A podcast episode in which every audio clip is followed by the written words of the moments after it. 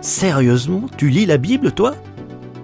Un podcast proposé par Trésor Média. Bonjour Marc. Bonjour Hélène. Tu as 40 ans, tu es chargé d'études dans le secteur de l'énergie et toi aussi tu fais partie de ceux qui lisent la Bible.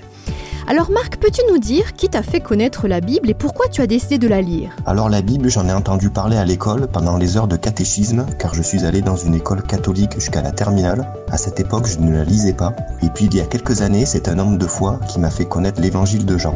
De là, j'ai eu ma première Bible.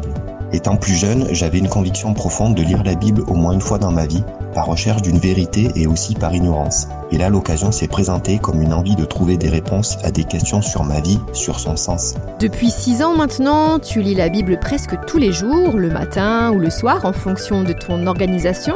Euh, alors j'imagine donc que depuis ce temps, euh, tu commences à bien connaître la Bible. Euh, au milieu de toutes tes lectures, as-tu trouvé un verset qui t'a le plus touché? Quand j'étais adolescent, j'écoutais souvent Alpha Blondie et son titre Psaume 23 et Jérusalem. Les paroles m'ont toujours beaucoup parlé, comme un encouragement venant d'un protecteur, d'une présence qui nous accompagne dans les moments durs de notre existence, sans savoir qui est cet éternel. J'ai fredonné ces paroles pendant plusieurs années. Je ne savais pas que ces paroles se trouvaient dans la Bible, et quand j'ai lu le psaume 23 pour la première fois, cela m'a encouragé de savoir que ce chanteur La Bible compte 66 livres.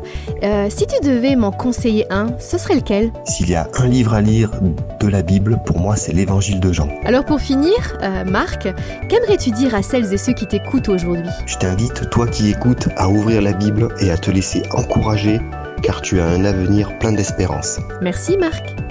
Retrouvez gratuitement tous nos podcasts sur trésorsonore.com.